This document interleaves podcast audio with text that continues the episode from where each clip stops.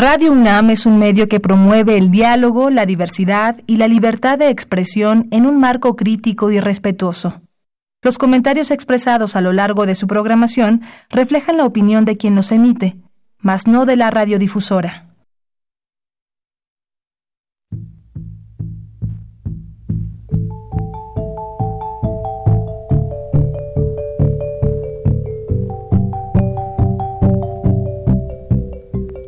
Radio Universidad Nacional y la Facultad de Economía presentan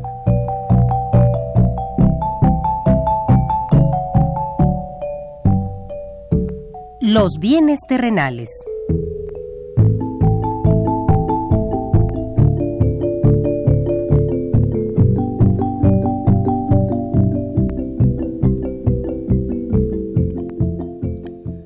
Bienvenidos a este espacio radiofónico de la Facultad de Economía de la UNAM.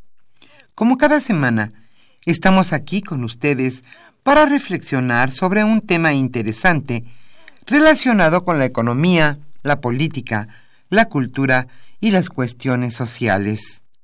En nuestra mesa de análisis participan destacados especialistas, quienes nos acompañan hoy en este estudio y como siempre, le invitamos a participar en este programa a través de sus llamadas telefónicas. Para nosotros es un gusto saber que usted desde su casa, desde su oficina o en el lugar donde se encuentre, se interesa en el tema que tratamos. Nuestro número 5536 8989. Repito con mucho gusto, 5536 89 89.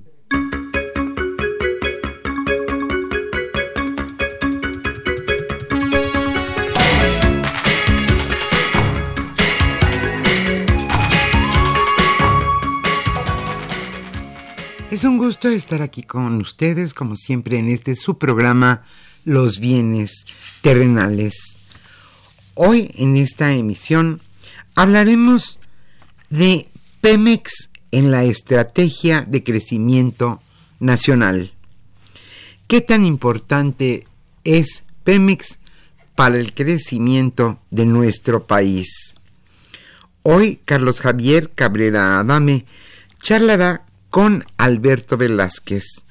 Él es director corporativo de finanzas de Pemex y catedrático de nuestra facultad, la Facultad de Economía de la UNAM y está con nosotros también un especialista en el tema, Ramón Carlos Torres.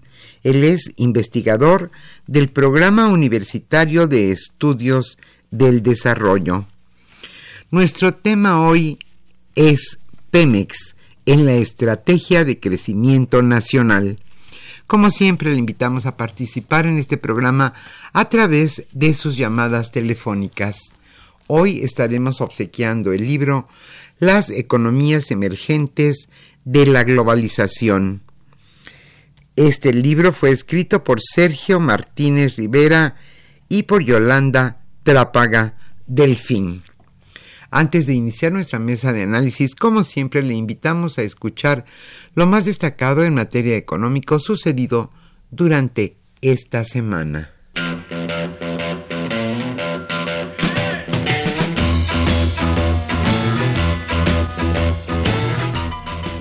La economía durante la semana.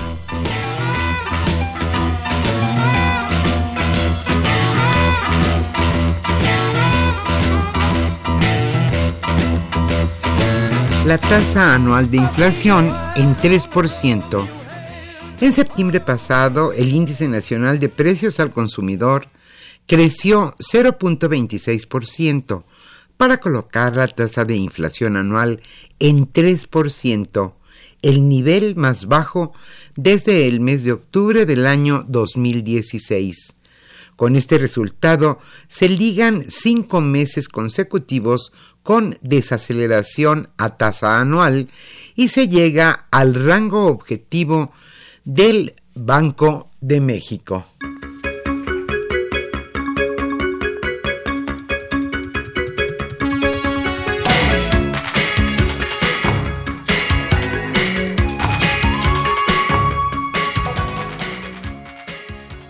Pemex es de las más contaminantes en el mundo. Petróleos Mexicanos es la novena empresa de hidrocarburos más contaminante del mundo. Esto de acuerdo con un estudio de CAI. CAI es un instituto de investigación independiente con sede en Estados Unidos que se enfoca en el cambio climático. Y destacó CAI que un veintenar de compañías de combustibles fósiles, tanto de inversionistas privados como de propiedad estatal, como es el caso de Pemex, están relacionadas con un tercio de todas las emisiones de gases de efecto invernadero en la era moderna.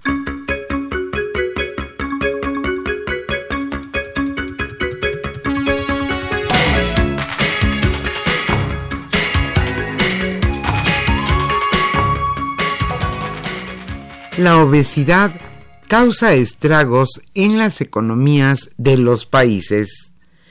En nuestro país, la pérdida económica a causa de la epidemia de sobrepeso y obesidad alcanza niveles alarmantes, pues representa 5.5% del Producto Interno Bruto, mientras que el promedio de países de la OCDE es de 3.3%. Esto lo señaló un informe de la OCDE. El informe titulado La pesada carga de la obesidad la economía de la prevención indica que las personas que sufren como mínimo una enfermedad crónica asociada con el sobrepeso y la obesidad tienen 8% menos de probabilidades de estar empleadas el año siguiente.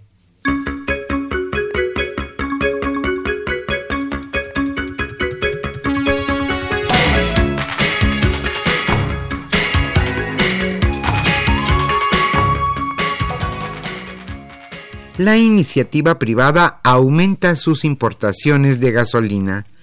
En tan solo un año las importaciones de gasolina por parte del sector privado crecieron de 7 a 17% del total, con lo que van ganando participación respecto a Pemex. En volumen, las compras llegaron a 2.512.000 barriles, es decir, crecieron 123% más respecto a septiembre de 2018. Esto según datos de la Secretaría de Energía.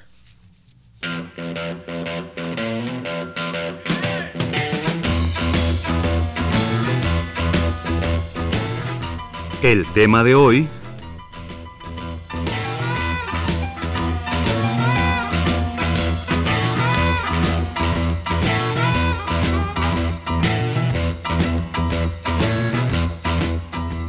Como señalamos al inicio de este programa, hoy hablaremos de un tema sin duda importante en la agenda nacional. Nuestro tema Pemex en la estrategia de crecimiento nacional. Hoy Carlos Javier Cabrera Adame charlará con Alberto Velázquez, él es director corporativo de finanzas de Pemex y catedrático de nuestra facultad, la Facultad de Economía de la UNAM y está con nosotros también otro destacado especialista del tema, Ramón Carlos Torres.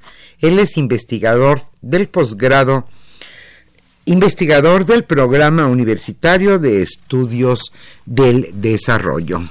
Como siempre, le invitamos a participar en este programa a través de sus llamadas telefónicas. Hoy estaremos obsequiando el libro Las economías emergentes en la era de la globalización, Texto escrito por Sergio Martínez Rivera y Yolanda Trápaga Delfín.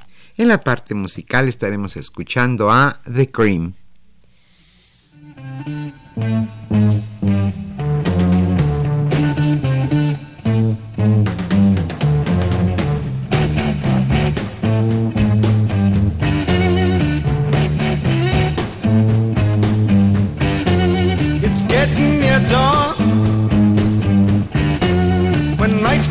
Tired eyes. I'll soon be with you, my love. Give you my dawn surprise.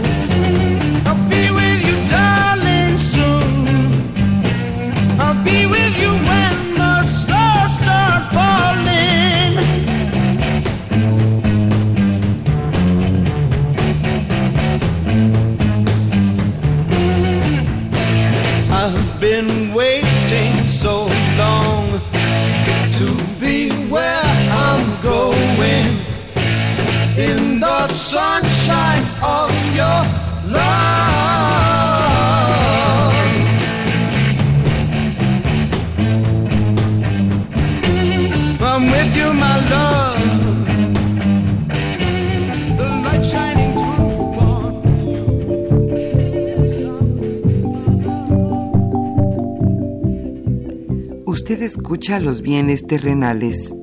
Nos interesa conocer su opinión.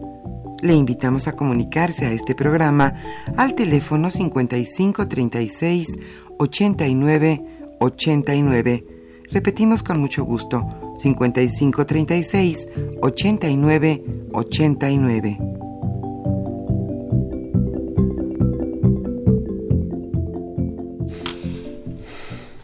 Muy buenas tardes, estimados amigos de los bienes terrenales. Bienvenidos a una emisión más de este programa que con mucho gusto lleva a ustedes la Facultad de Economía y Radio Universidad Nacional Autónoma de México. Pues como ya se mencionó en la introducción del programa, hoy vamos a abordar un tema eh, pues muy, importante para el país, muy importante para su economía y, muy dentro de las tradiciones de nuestro país.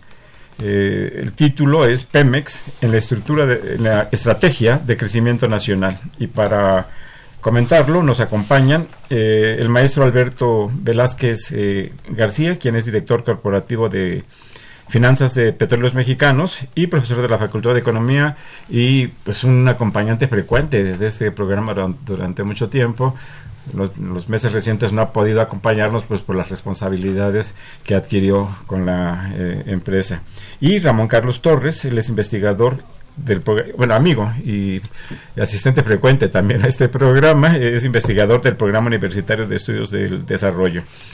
Eh, pues yo pienso que sin hacer una eh, introducción mayor a este tema, eh, Alberto, pues este, te agradezco mucho que estés aquí con nosotros, que te hayas abierto un tiempo para poderlo hacer, que tú, nos platiques, nos digas cómo, cómo lo ven, cuál es el papel que está jugando el sector energético y, y la empresa en esta nueva administración federal. Bien, gracias. Primero agradecer la, la, la invitación. Siempre es un gusto estar aquí con ustedes. Gracias, Carlos, y a todos nuestros radioescuchas un, un saludo eh, en esta en este día, ¿no? Eh, efectivamente, em, es eh, Pemex es un es un actor relevante em, en, el proyecto de la, de la de esa nueva administración. Eh, en el en el plan, digamos. em, de esta administración, el señor presidente de la República ha considerado eh, la industria petrolera como una industria estratégica y en particular Pemex entra dentro de sus proyectos prioritarios, ¿no? Eh, y, y- y- y- pero con independencia, digamos, de esa consideración que tiene dentro de esa nueva administración, la verdad que el papel que tiene Pemex en la economía y en particular en las finanzas de- del país, pues es, es es y ha sido muy relevante, ¿no? Entonces yo creo que hay muchos temas que podríamos hoy comentar con ustedes. Este, sin duda, sin duda que es un tema eh, de, la, de la más alta relevancia y para poder un poco entender eh, eh, qué estamos haciendo en la empresa y hacia dónde vamos, pues va a ser importante también tener el contexto de lo que ha sido Pemex este, en los últimos años.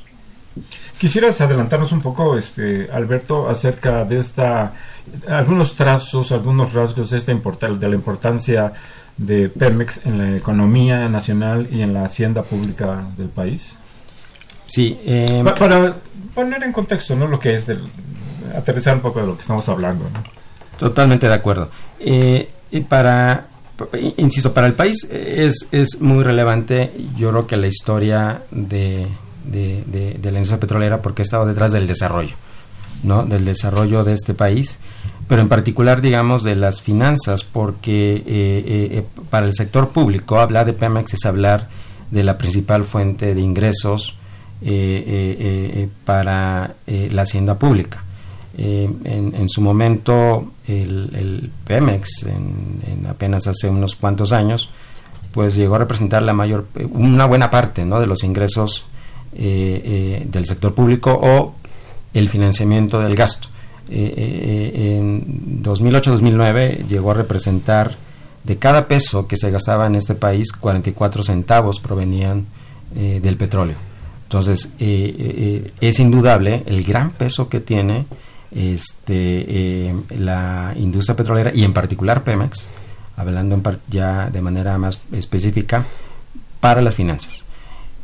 Si bien ha venido decayendo la presencia que tiene que tienen los ingresos petroleros en el financiamiento del gasto del Estado mexicano, aún es relevante. Estamos hablando eh, eh, actualmente a lo mejor quizás de cada peso 18, 19 centavitos eh, provienen de eh, Pemex.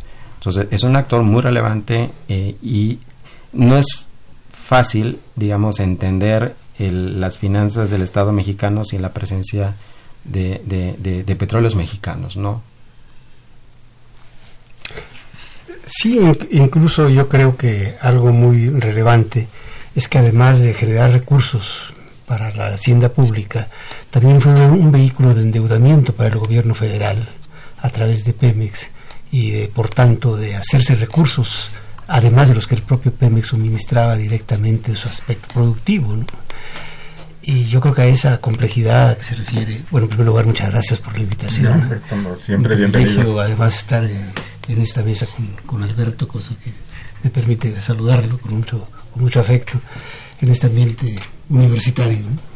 Eh, yo, creo que además hay otro aspecto y es que el- la, parte de, finanzas eh, ha servido como un vehículo, algunos dicen una caja chica del, gobierno federal, eh, y por tanto ha sido positivo en el sentido de que ha sido una fuente de, recursos de financiamiento, pero también ha labrado una especie, o labró en el pasado, de cárcel, porque se volvió rehén de objetivos eh, que van más allá de los eh, directamente productivos a que estaba abocado.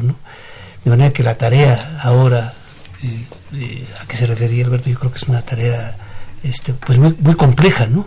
Porque no solamente se trata de, de, seguir, de atender ese objetivo de darle recursos a la nación, eh, de la explotación de sus recursos, sino además atender, y con un agravante, como en el pasado se descuidaron otros aspectos, entonces vemos que Pemex además tiene que cubrir con un aspecto comercial enorme, que es el de suministrar eh, los energéticos, los hidrocarburos que el país demanda, ¿verdad? Y que eh, ha dejado de producir en toda su, su magnitud por las circunstancias pasadas. De manera que es un dato que yo quería poner sobre la mesa adicional al eh, papel tan importante que ha desempeñado las finanzas públicas y el desafío que implica ahora eh, para poder asegurar ese eh, objetivo de desarrollo que tiene, que está llamado a cumplir Petróleos Mexicanos, este otro adicional, además de otros muchos que irán saliendo en el camino. Alberto, ya mencionabas, y bueno, es parte de la cultura de nuestro país, la importancia que los ingresos de Pemex tienen en los ingresos públicos. Ya tú mencionabas que en 2008 44 centavos de cada peso pues provenían del petróleo y que para este año, para 2019, para 2018, se prevé que 18 centavos lo, lo harán y, y es el pronóstico para 2020, si no me equivoco, también en el presupuesto de egresos se estima, es la estimación. ¿Por qué? ¿Qué ha pasado? Sabemos que hay dos factores. Uno, que es el precio del, hidrocarburo, que se define en los mercados internacionales y sobre lo cual prácticamente ninguna incidencia puede tener eh, la- las autoridades nacionales. Y otro, el tema de la producción, que tiene que ver con la exploración y la extracción. ¿Qué ha sucedido? ¿Por qué ha disminuido? Si lo puedes ver en estos eh, ámbitos, en, estos dos niveles. Eh, exactamente. El, el- la, ra- la razón, digamos, de este descenso en la participación de Pemex en el financiamiento del gasto del, sector público federal tiene que ver eh, eh, eh, sobre todo por temas que nos van a llevar justamente a platicar un poquito de este diagnóstico que tuvimos que hacer para identificar los grandes retos que teníamos dentro de la empresa. Y efectivamente, eh, como tú lo mencionas, la razón principal de esta caída está de- lo que está detrás es el descenso vertiginoso en la producción de crudo. Eh, eh, llevamos eh, 14, llevamos, porque ahorita les voy a un- poco platicar de, de dónde estamos parados, pero digamos, cuando inicia esta administración, eran 14 años consecutivos de caída en la, en la, en la producción eh, de, de- de petróleo. Estamos hablando, eh, la, empresa tuvo su, su, su nivel máximo de producción, eh, obviamente derivado de, de la producción que teníamos de Cantarel, ¿no? Del yacimiento más grande en la historia de nuestro país y del mundo de aguas someras. El tope llegó en 2004, cuando se producían eh, 3.4 millones de barriles diarios de, petróleo. Eh, para diciembre esto eh, estábamos en niveles de 1.8. En enero, que fue el nivel mínimo eh, registrado en, el pasado mes de, enero, la producción se ubicó en 1.670.000 barriles. Es decir, estamos hablando que desde el pico máximo ¿no? que tuvo en 2004, eh, la producción de petróleo en el país ha disminuido 46.4% en este lapso. De hecho, la caída, la caída acumulada eh, es de 1.8 millones de barriles, mayor a la producción actual, para un poco dimensionar. Esto lo que, digamos, ha causado esta, este deterioro, no solo para las finanzas, digamos, de, de- de- de- del sector público, sino también para Pemex, porque lo que es la principal fuente, digamos, de ingreso para cualquier compañía petrolera, pues es, eh, eh, eh, es la producción de petróleo. Entonces, día- 14, son 14 años consecutivos de caída. Ahora, ¿qué, qué, qué, pas- qué pasó sobre todo en los últimos 4 o 5 años? Eh, desafortunadamente, la- la- la- el ritmo al cual venía cayendo la producción de petróleo se acelera de manera particular eh, a partir del 2014. Curiosamente coincide con, con- con- la reforma energética eh, eh, y son dos los, los, los factores que van a explicar este incremento en, en- en- en- en- en- en- en el aceleramiento de la caída de la producción. La industria petrolera es una industria altamente demandante de capital. Es una industria que requiere muchísimo capital, muchísima inversión para mantener tu nivel Genera recursos, pero hay que meterle. para hay que meterle, exactamente. ¿Y qué pasó? Eh, a partir de 2014, eh, la, eh, en la empresa se toma la decisión de comenzar a bajar eh, los niveles de inversión. De hecho, en, en el periodo que traemos em, eh, de 2014 al 2018 traemos un periodo de, crec- de decrecimiento en la inversión. En la inversión. En la inversión, Par- par- particularmente en, en el rubro este, de exploración y producción.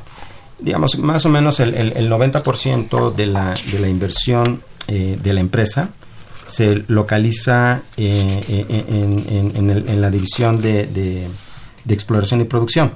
Entonces, eh, tenemos una caída, yo creo que en promedio de 17% en términos reales, entre 2014 y 2018. Es una caída muy fuerte. Eh, esto provocó eh, una, eh, digamos, caída muy relevante en las actividades y desarrollos de nuevos campos.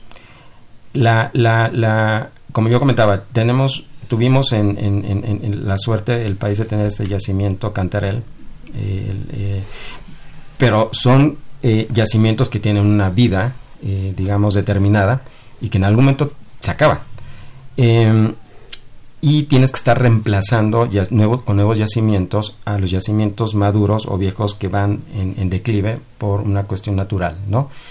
¿Qué pasó en los últimos años? En los últimos años, eh, eh, la empresa, eh, a, raíz de esta caída de la inversión, pues no desarrolló, de hecho, en los últimos tres años, la empresa no desarrolló un solo nuevo campo, ni un solo campo, eh, eh, y esto es muy importante porque en la medida en que tú vas reemplazando eh, con nuevos yacimientos, pues vas a tener tú la capacidad de ir compensando la caída que tienes de tus yacimientos. Porque no había exploración.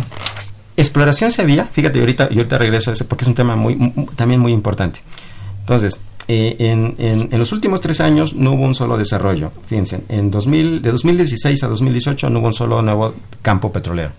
En 2015 solo uno, en 2014 dos. Y en 2013 cinco. Es decir, en todo el sexenio pasado eh, se, eh, digamos, incorporaron cinco, seis, siete nuevos desarrollos.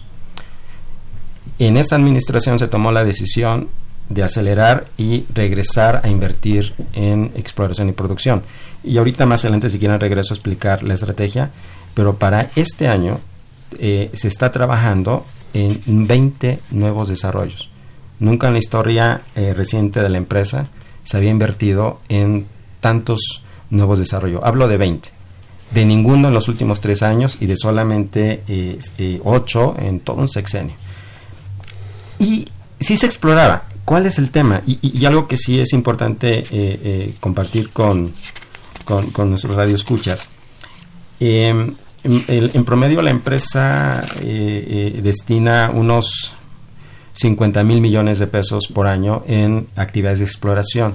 Pero ¿cuál, cuál fue, ¿qué fue lo que nos encontramos? Que el 45%, por lo menos el 45% de la inversión en exploración, y eh, De estos 50 mil millones de, de estos pesos. 50 mil millones, en los últimos 10 años se destinaron a proyectos de aguas profundas. De hecho, México lleva 18 años invirtiendo en proyectos de aguas profundas. Pero en los últimos 10, el 45% de toda esta inversión se iba a proyectos de aguas profundas. Al día de hoy no hay un solo pozo en producción. O sea, de hecho, no extraemos ni un solo, una sola gota de petróleo de este tipo de, eh, eh, de, de este tipo de proyectos. ¿Y tenemos potencial en aguas profundas? Ten- hay- hay potencial, eso es, eh, sí, exactamente. Pero, ¿cuál es el tema de los proyectos de aguas profundas? Primero, son de largo plazo, son muy costosos. Y hay un tema que quizás es de mucho sentido común y es lo que estamos haciendo nosotros en, en- en- en la parte de- de focalizar ahora la política de inversión.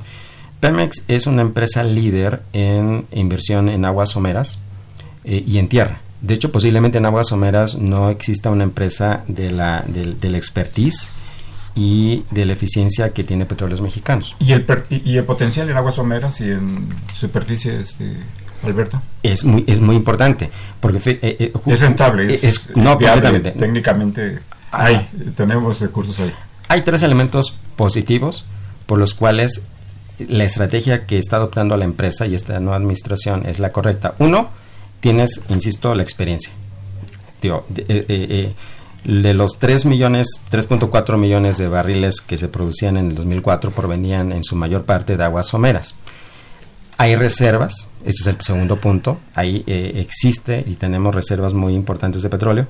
Y tercero es el costo es muchísimo más barato, quizás la relación de 1 a 3, desarrollar un pozo en aguas someras que un pozo de aguas profundas. El requerimiento de capital es sustantivamente menor en general, pero además hay un elemento adicional que está bajando todavía muchísimo más los costos eh, eh, eh, para la empresa y que tiene que ver con que tienes una gran infraestructura ya desarrollada en esas zonas que de hecho está subutilizada, porque es la misma, digamos, tienes la misma infraestructura que producía hace eh, 10 años 3.4 o más de 2 millones. Hoy estamos produciendo unos 700. Es decir, que tienes capacidad de sobra. ¿Y dónde está esa, esa, esa infraestructura? Justamente en aguas someras y en tierra. Sí, yo agregaría un elemento adicional a los que menciona Alberto, eh, que sin duda alguna eh, yo creo que puede ser parte de un buen resultado inmediato en materia de, de parar la baja de la producción.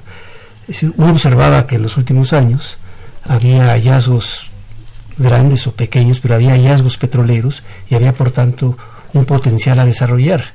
Y como bien apunta Alberto, extraña, eh, no, se, no se desarrolló.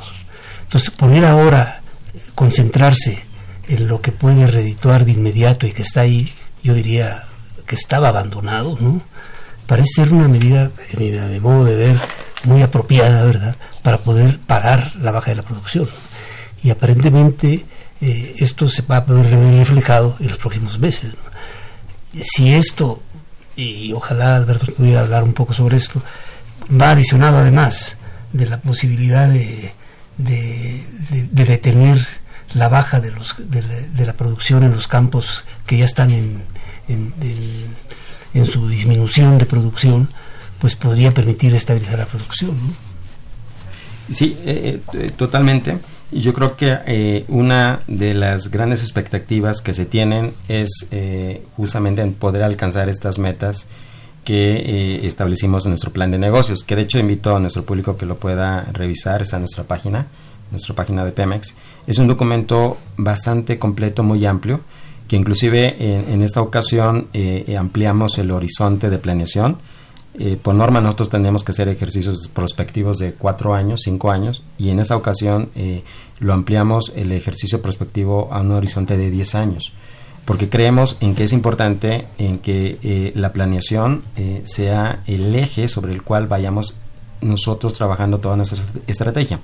Ahora, la parte central de, la estrategia de petróleos mexicanos es detener la producción, que ya se logró, ahorita les comento, y revertir en el corto plazo, lo más pronto posible, eh, esta caída y comenzar en una, en una senda de, de crecimiento. Y por eso es importante trabajar en dos, en dos, en dos, en dos este, eh, rutas. Uno, como comenta Carlos, detener la caída de los actuales pozos eh, que están en producción. Eso se hace con trabajos de mantenimiento, eh, tratar de que no fallen los equipos, eh, que estés muy atento de toda la cadena de suministro que hacen que un eh, pozo no pare, pero además con toda una estrategia que los técnicos de Pemex altamente calificados están haciendo para tratar de disminuir esta, este declive natural que tienen eh, los pozos o yacimientos maduros. Eso ha funcionado y llevamos ya tres meses consecutivos eh, en la que eh, técnicamente se ha detenido la caída.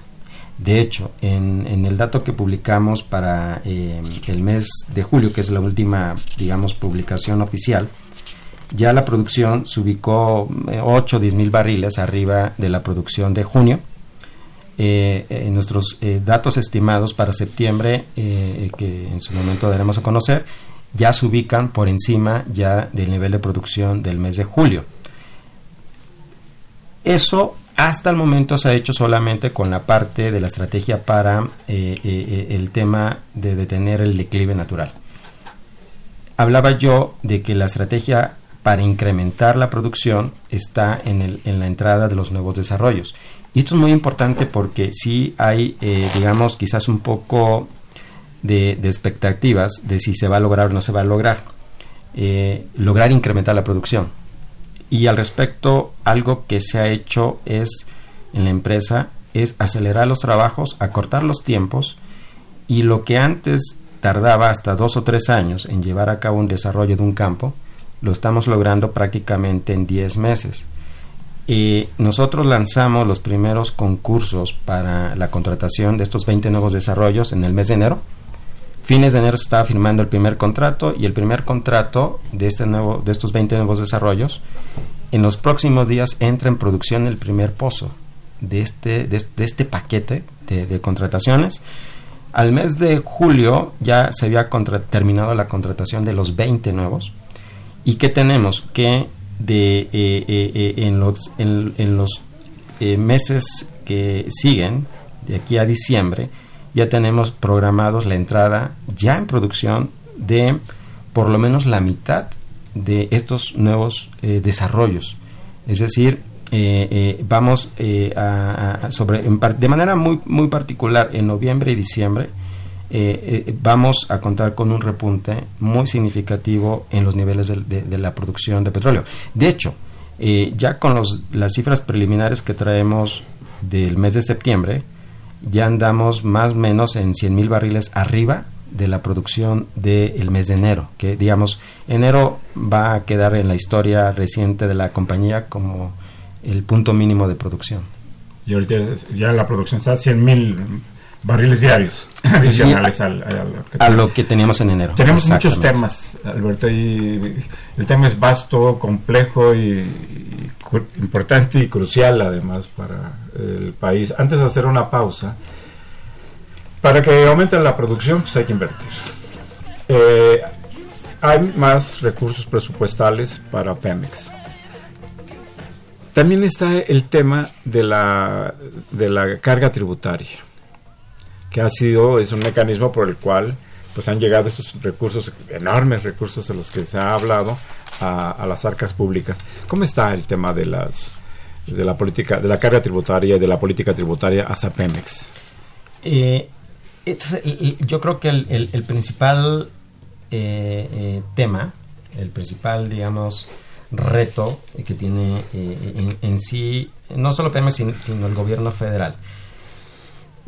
La Pemex es la empresa más grabada eh, de todo el mundo. La carga tributaria que enfrenta al día de hoy Pemex es el principal elemento eh, que determina sus resultados financieros.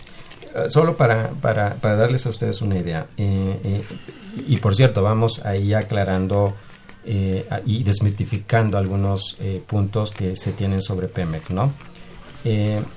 Pemex es una empresa que genera muchísimo valor. Eh, eh, el- en 2018 los ingresos que generó Pemex fueron del orden de 2 billones. 2 billones de pesos es lo que genera eh, de ingresos la, la empresa. En, en, 2000, en 2018, 2018, sí, el cierre. que es una cantidad, por cierto, perdona la interrupción, equivalente a la deuda. eh, De de- Pemex, de Pemex. exactamente, sí, sí, sí, sí, exactamente. Y eso es un punto muy, muy, importante, efectivamente. Ese es el, el valor de la, de la deuda, equivale a un año eh, de, ingresos. Fíjense, y de estos ingresos totales, 188 mil millones, menos del 10% corresponden a los gastos de operación de la empresa. Solamente, solamente dos, eh, menos del 10%, digamos más o menos el 8% de estos 2 billones que genera de ingresos son gastos de operación. Hay otra parte que se va a, la compra de- de la mercancía que compramos para la importación, básicamente gasolinas y diésel, y tenemos un balance operativo de 1.1 billón de pesos. ¿sí? Si le quitas eso, la, la- parte de la inversión que se destinó el año pasado, que fueron 189 mil millones, llegas a un balance primario antes de impuestos de un billón, digamos, para cerrarlo en números cerrados. Casi un billón de pesos. Eh, ¿Qué sucede? El mismo año, el, monto que Pemex ingresó a la tesorería de la federación fueron 933 mil millones de pesos. Es prácticamente todo, es casi un billón de pesos. Y eh, buena parte de esto es la carga tributaria.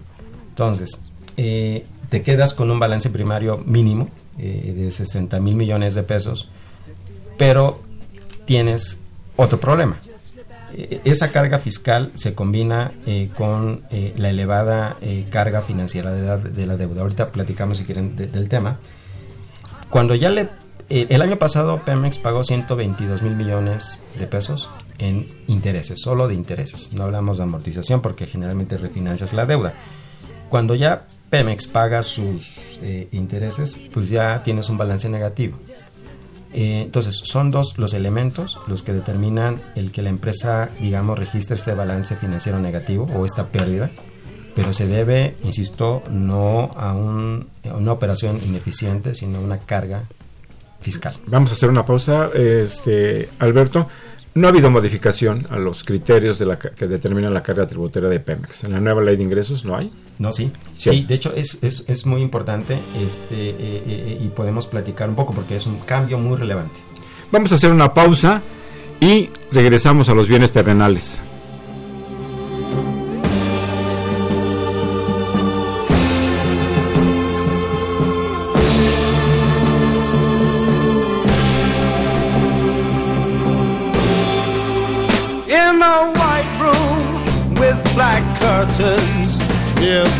Station. Black roof country, no gold pavement, tired starlings. Silver horses ran down moonbeams in your dark eyes. Dawn light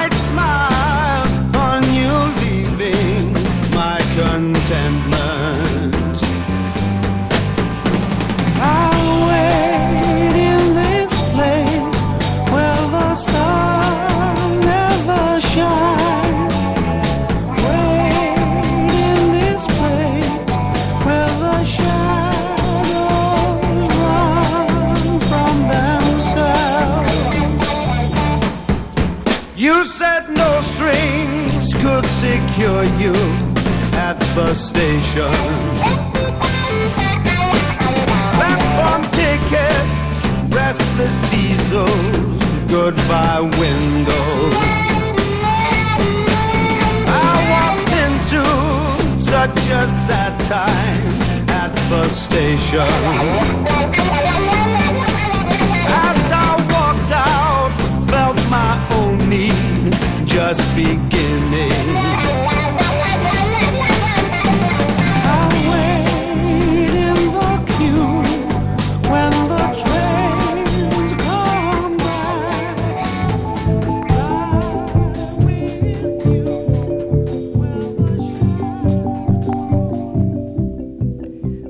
Escucha los bienes terrenales.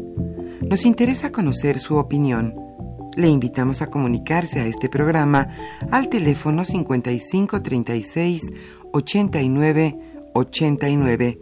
Repetimos con mucho gusto, 5536 89 89.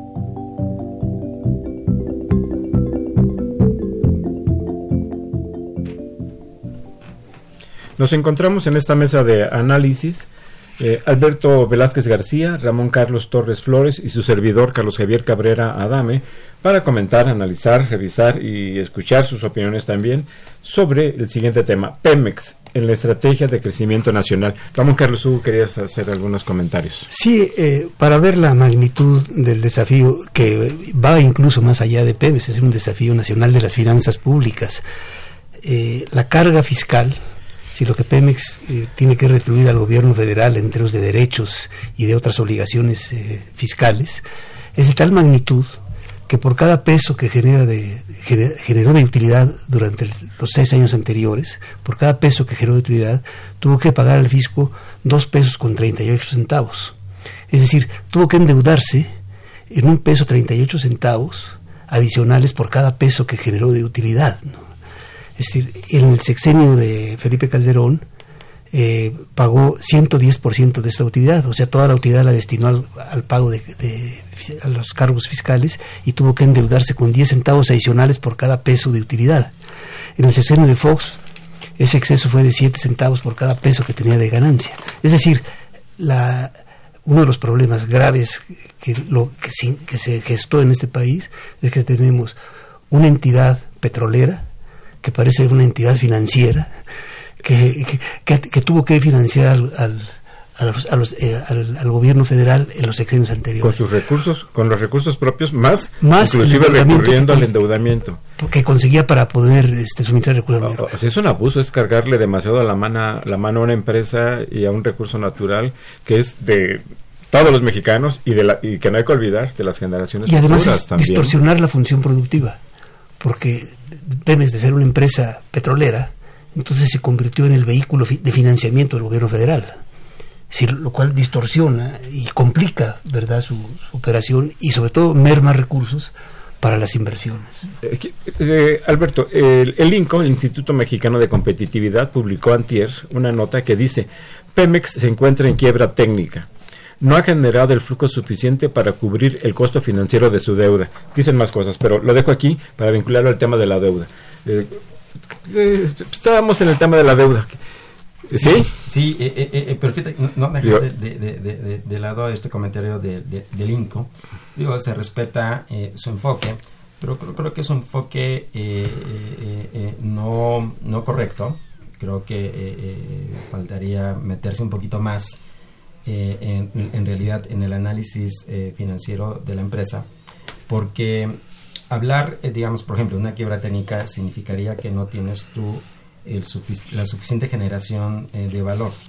Y Pemex, eh, eh, digamos, yo lo comentaba hace un momento, es una empresa que genera una rentabilidad muy elevada.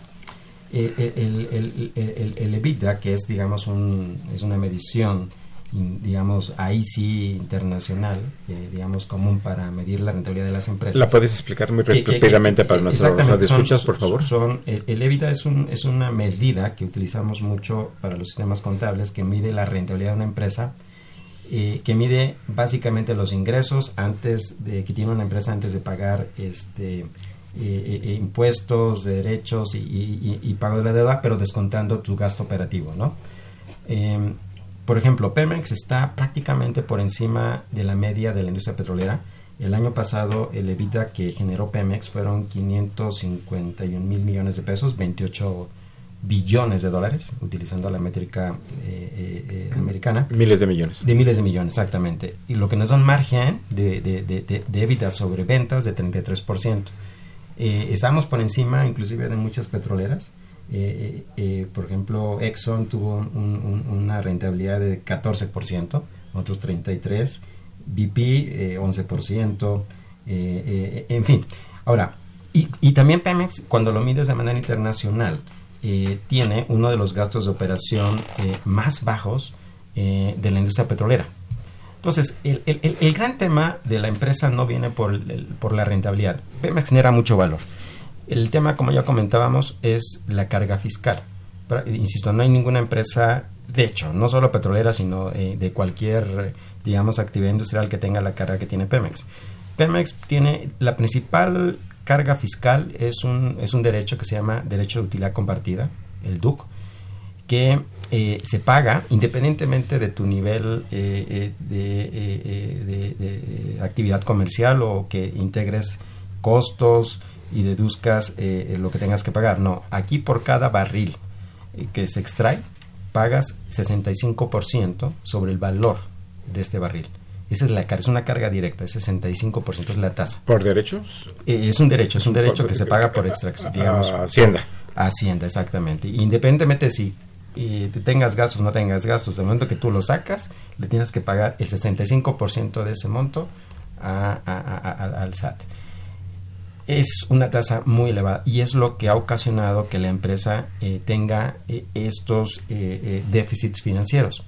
De tal forma que lo que se hizo fue plantear una salida integral en, en- desafortunadamente en el paquete económico del año pasado no, no hubo tiempo de modificar el régimen fiscal y lo que se hizo fue que este año el gobierno federal diera un beneficio fiscal a la empresa para deducir en el pago de este derecho eh, eh, eh, hasta un monto de 400 mil barriles de, de- barriles de- diarios de producción de crudo y eso nos va a aligerar en más o menos unos 27 mil millones de pesos menos que vamos a pagar este año. Pero eso fue una, una, una una- salida transitoria. El señor presidente de la República está apoyando mucho Pemex y planteó que en el paquete económico que se presentó el pasado 8 de septiembre se considera ya una reforma a la ley de ingresos sobre hidrocarburos para disminuir la tasa de este derecho. La tasa actualmente es del 65% y se está proponiendo que para 2020 eh, se reduzca en 7 puntos para que eh, se ubique en un nivel de 58% la, la tasa de este, de este derecho y para 2021 es un, es una, es un, es un proceso gradual eh, eh, otro, una reducción de otros 4 puntos para quedar finalmente la tasa en 54%. Esto es una gran, gran noticia para la empresa porque va a permitir liberar recursos. ¿De cuánto? Para 2020 esta reducción le va a permitir a Pemex eh, disminuir su pago de impuestos más o menos 45 mil millones de pesos. Pero para nosotros es muy importante porque estos 45 mil millones se van a destinar íntegros a inversión en producción. Para 2021, cuando ya la tasa sea del 54%, para Pemex va a significar casi una reducción de 95 mil millones de pesos.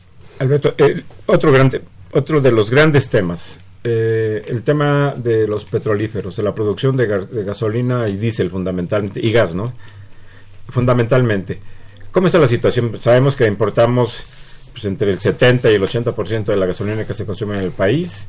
Eh, eh, hay seis refinerías, con- cuenta el país con, y la empresa, con seis refinerías que se están eh, reconfigurando para mejorar su producción. Hay un proyecto de construir una nueva refinería en Dos Bocas. Eh, en Tabasco hay un debate ahí de qué es lo que le conviene al país, si invertir en refinación, que tendría que ver con la seguridad energética también, o vivir de la renta petrolera, extraer y vender y después compramos la gasolina.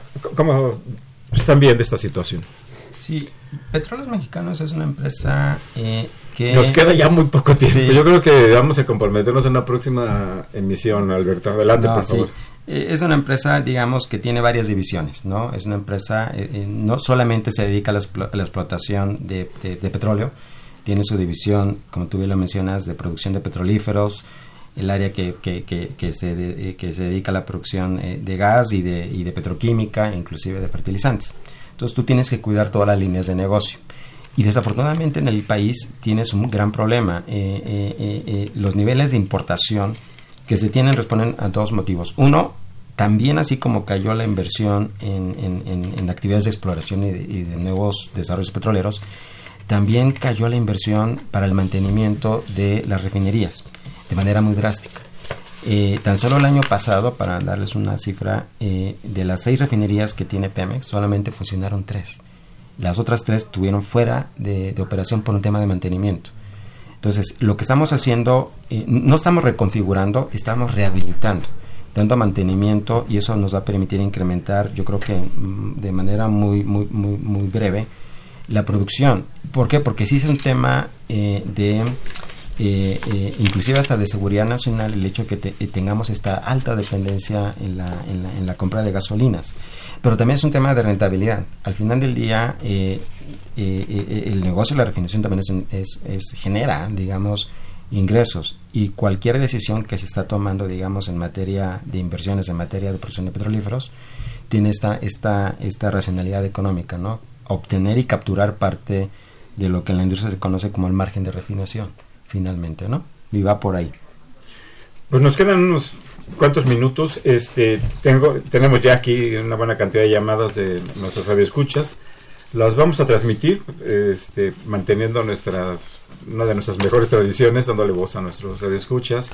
Eh, y, va, y, y vamos, y yo creo, y bueno, nos quedan varios temas, Alberto, aquí yo creo que podríamos programar próximamente otra visita aquí tuya a este programa. Con todo gusto. Eric Ochoa de Iztapalapa, gracias por llamar. Dice, sigue en Pemex la vieja eh, propuesta de un fondo de investigación y financiamiento a la transición a energías limpias. Pregunta y, y- saluda al programa. Josefina, doña Josefina Cruz, un saludo, recibe un saludo muy cordial. Ella habla de Whisky Lucan. Plantea, habiendo una crisis ecológica eh, manifestándose a, través del calentamiento global, habría que ver si son viables las formas de explotación de petróleo y el fracking, aunque también, aunque también pensar si las energías renovables son tan verdes como se presume. Agustín Narváez, eh, llama de Guajimalpa, gracias.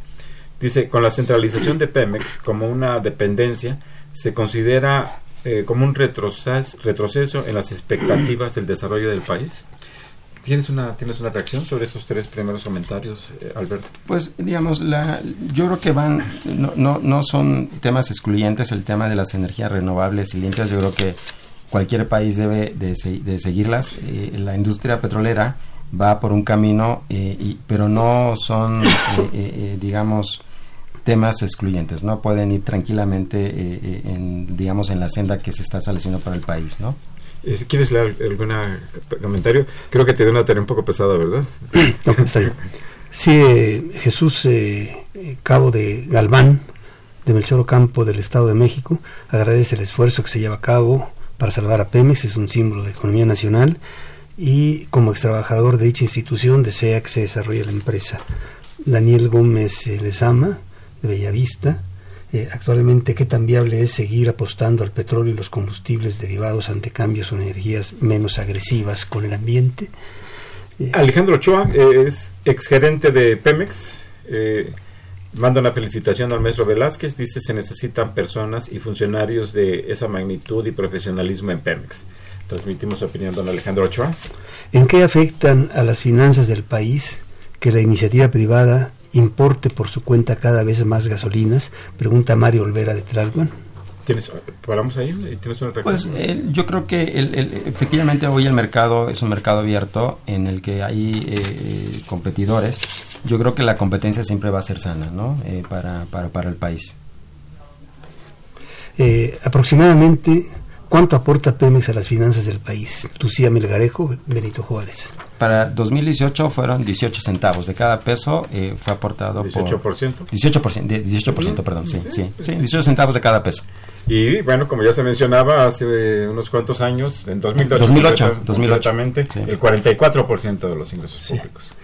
Eh, ¿Qué tan peligroso es la deuda de Pemex? Pregunta María Cristina Martínez de Tralpan.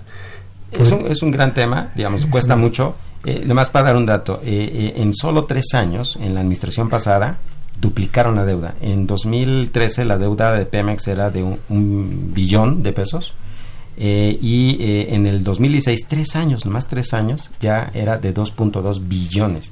Es decir, creció más del doble en solo tres años la deuda de Pemex. Y sí, efectivamente es un gran lastre, pero esta administración está trabajando, primero, ya no endeudar y recientemente, eh, justamente hoy estamos terminando una operación en la que la deuda de Pemex se va a reducir en cerca de 5 mil millones de dólares. Se anunció hoy precisamente. Hoy se anunció, ya estamos terminando, este, y eh, eso significa que la deuda de Pemex, después de que eh, eh, la administración anterior la duplicó, estamos haciendo un esfuerzo este, para reducirla y muy importante, todos, todos los proyectos de inversión que están en curso hoy no tienen un solo peso de deuda pública.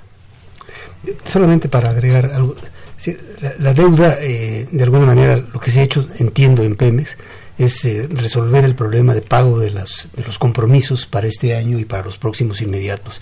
Y eso está haciendo mediante toda una serie de mecanismos que ha sido publicado en la prensa, eh, de SWAPs y demás. A mediano plazo, según hemos visto en la prensa también, eh, hay el propósito de que la, inversión privada participe en ciertas explotaciones que llevan a cabo Pemex. Y para más largo plazo, la gran pregunta, que por supuesto no se va a resolver ahora, es eh, eh, cómo va a ser la reestructuración financiera de Pemex que permita ponerla eh, en, el plano ya de un- la operación de una empresa productiva en el sentido integral del término de empresa. La, la- la inversión privada es un aliado de la empresa. La, la inversión pública que eh, se está proyectando en esa administración va a tener que ser complementada con la inversión eh, privada. Hoy en día, digamos, son los privados los que están eh, trabajando en esos 20 nuevos desarrollos. Y muy importante, se- algún día ya venimos después a platicar porque se modificó la estrategia de contratación y solo hay un dato. Estos 20 nuevos desarrollos que eh, se, se contrataron, digamos, en el primer semestre del año, se hicieron con una reducción de casi 23 mil millones de pesos. Comparando costos del año pasado con los costos de, los servicios que contratamos, más o menos la reducción fue de 25, 26% en términos ponderados. Y esto es muy importante porque es una señal de que las cosas se pueden hacer de manera correcta y de la mano de la, de la- de la- de la- del sector privado. Señor León, nos llamó de la, de la delegación Cuauhtémoc, le enviamos un saludo. Dice, ayer en el canal 4 se mencionó que Pemex está eh, terminan, técnicamente quebrado. ¿Qué es lo que acabamos de Sí, comentar? no, Este, totalmente diferente. eh, el profesor Gustavo Sauri, colega de la Facultad de Economía, le enviamos un sólido saludo afectuoso. Pregunta, ¿cuál sería el impacto en las finanzas de Pemex? eh, de la la- sobre la, ¿Cuál sería el impacto en las finanzas de Pemex eh, sobre, sobre, eh, de los impuestos del IEPS, el impuesto especial a la producción de servicios? Sí, bueno, en ese para nosotros es, somos retenedores, entonces más bien es un tema que en el caso del JEP, yo creo que se refiere al tema de gasolinas y diésel, es un tema que afecta a, a- a la, a Hacienda Federal, ¿no?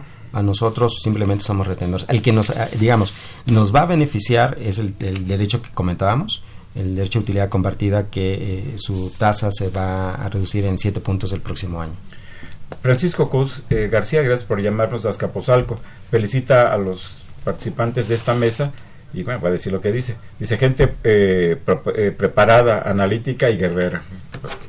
Pasa completo el comentario. Manuel Munguía, gracias por llamarnos de, de Iztapalapa. Felicita a los ponentes, eh, a, la producción y, señala que con el incremento de la producción de crudo a 1.8 millones de barriles diarios, este año se liberarán recursos para poder apoyar el campo y bajar la autosuficiencia al- y para lograr la autosuficiencia alimentaria, por lo cual es necesario agradecer a la administración actual eh, que ha podido de alguna manera frenar el saqueo. Irineo González Durán de Coyoacán señala, siempre he tenido la inquietud de saber con exactitud lo siguiente. De cada litro de gasolina que ahora cuesta aproximadamente 20.50 pesos, ¿cuánto corresponde a impuestos, IVA y E y EPS? Nos queda un minuto. Muchas gracias a todos nuestros redescuchas. ¿Algún comentario? Este... 40% a la producción, eh, de 30% y el resto, eh, 10% más o menos de distribución y el resto 50% o 40% son IEPS y IVA. Un comentario. Nos quedaron muchos temas aquí, Sí. eh, Alberto, bastantes temas. Este, pues yo creo que pues, de una vez agendamos otra visita No, tuya a este programa. Con todo ¿Un gusto. comentario final? Pues agradecer la invitación y yo creo que, eh, que, nos, que nos sigan, que revisen nuestro plan de negocio, está en la página, insisto mucho, porque está el planteamiento de esa administración. Estamos trabajando eh, mucho eh, diariamente para que esta empresa eh, realmente vuelva a ser, como lo ha dicho el señor presidente, eh, motor del desarrollo nacional. Es una empresa que genera valor y que pues con todo gusto estaremos aquí platicando en breve más de, de, de, de Pemex, con todo gusto. Muchas gracias por habernos escuchado, muchas gracias por haberse comunicado con nosotros, muchas gracias al maestro Alberto Velázquez García, director corporativo de finanzas de Pemex y profesor de la Facultad de Economía de la UNAM por estar una vez más aquí, Alberto, ahora en tu nuevo rol, en tu nuevo en el nuevo encargo que tienes, al maestro Ramón Carlos Torres eh, Flores, investigador del Programa Universitario de Estudios del Desarrollo. Muchas gracias por estar Muchas aquí nuevamente, Ramón Carlos. Les agradezco nuevamente su atención. Nos vemos el próximo viernes. Les recuerdo que Los Bienes Terrenales es un programa de la Facultad de Economía y de Radio Universidad Nacional Autónoma de México. Muy buenas tardes.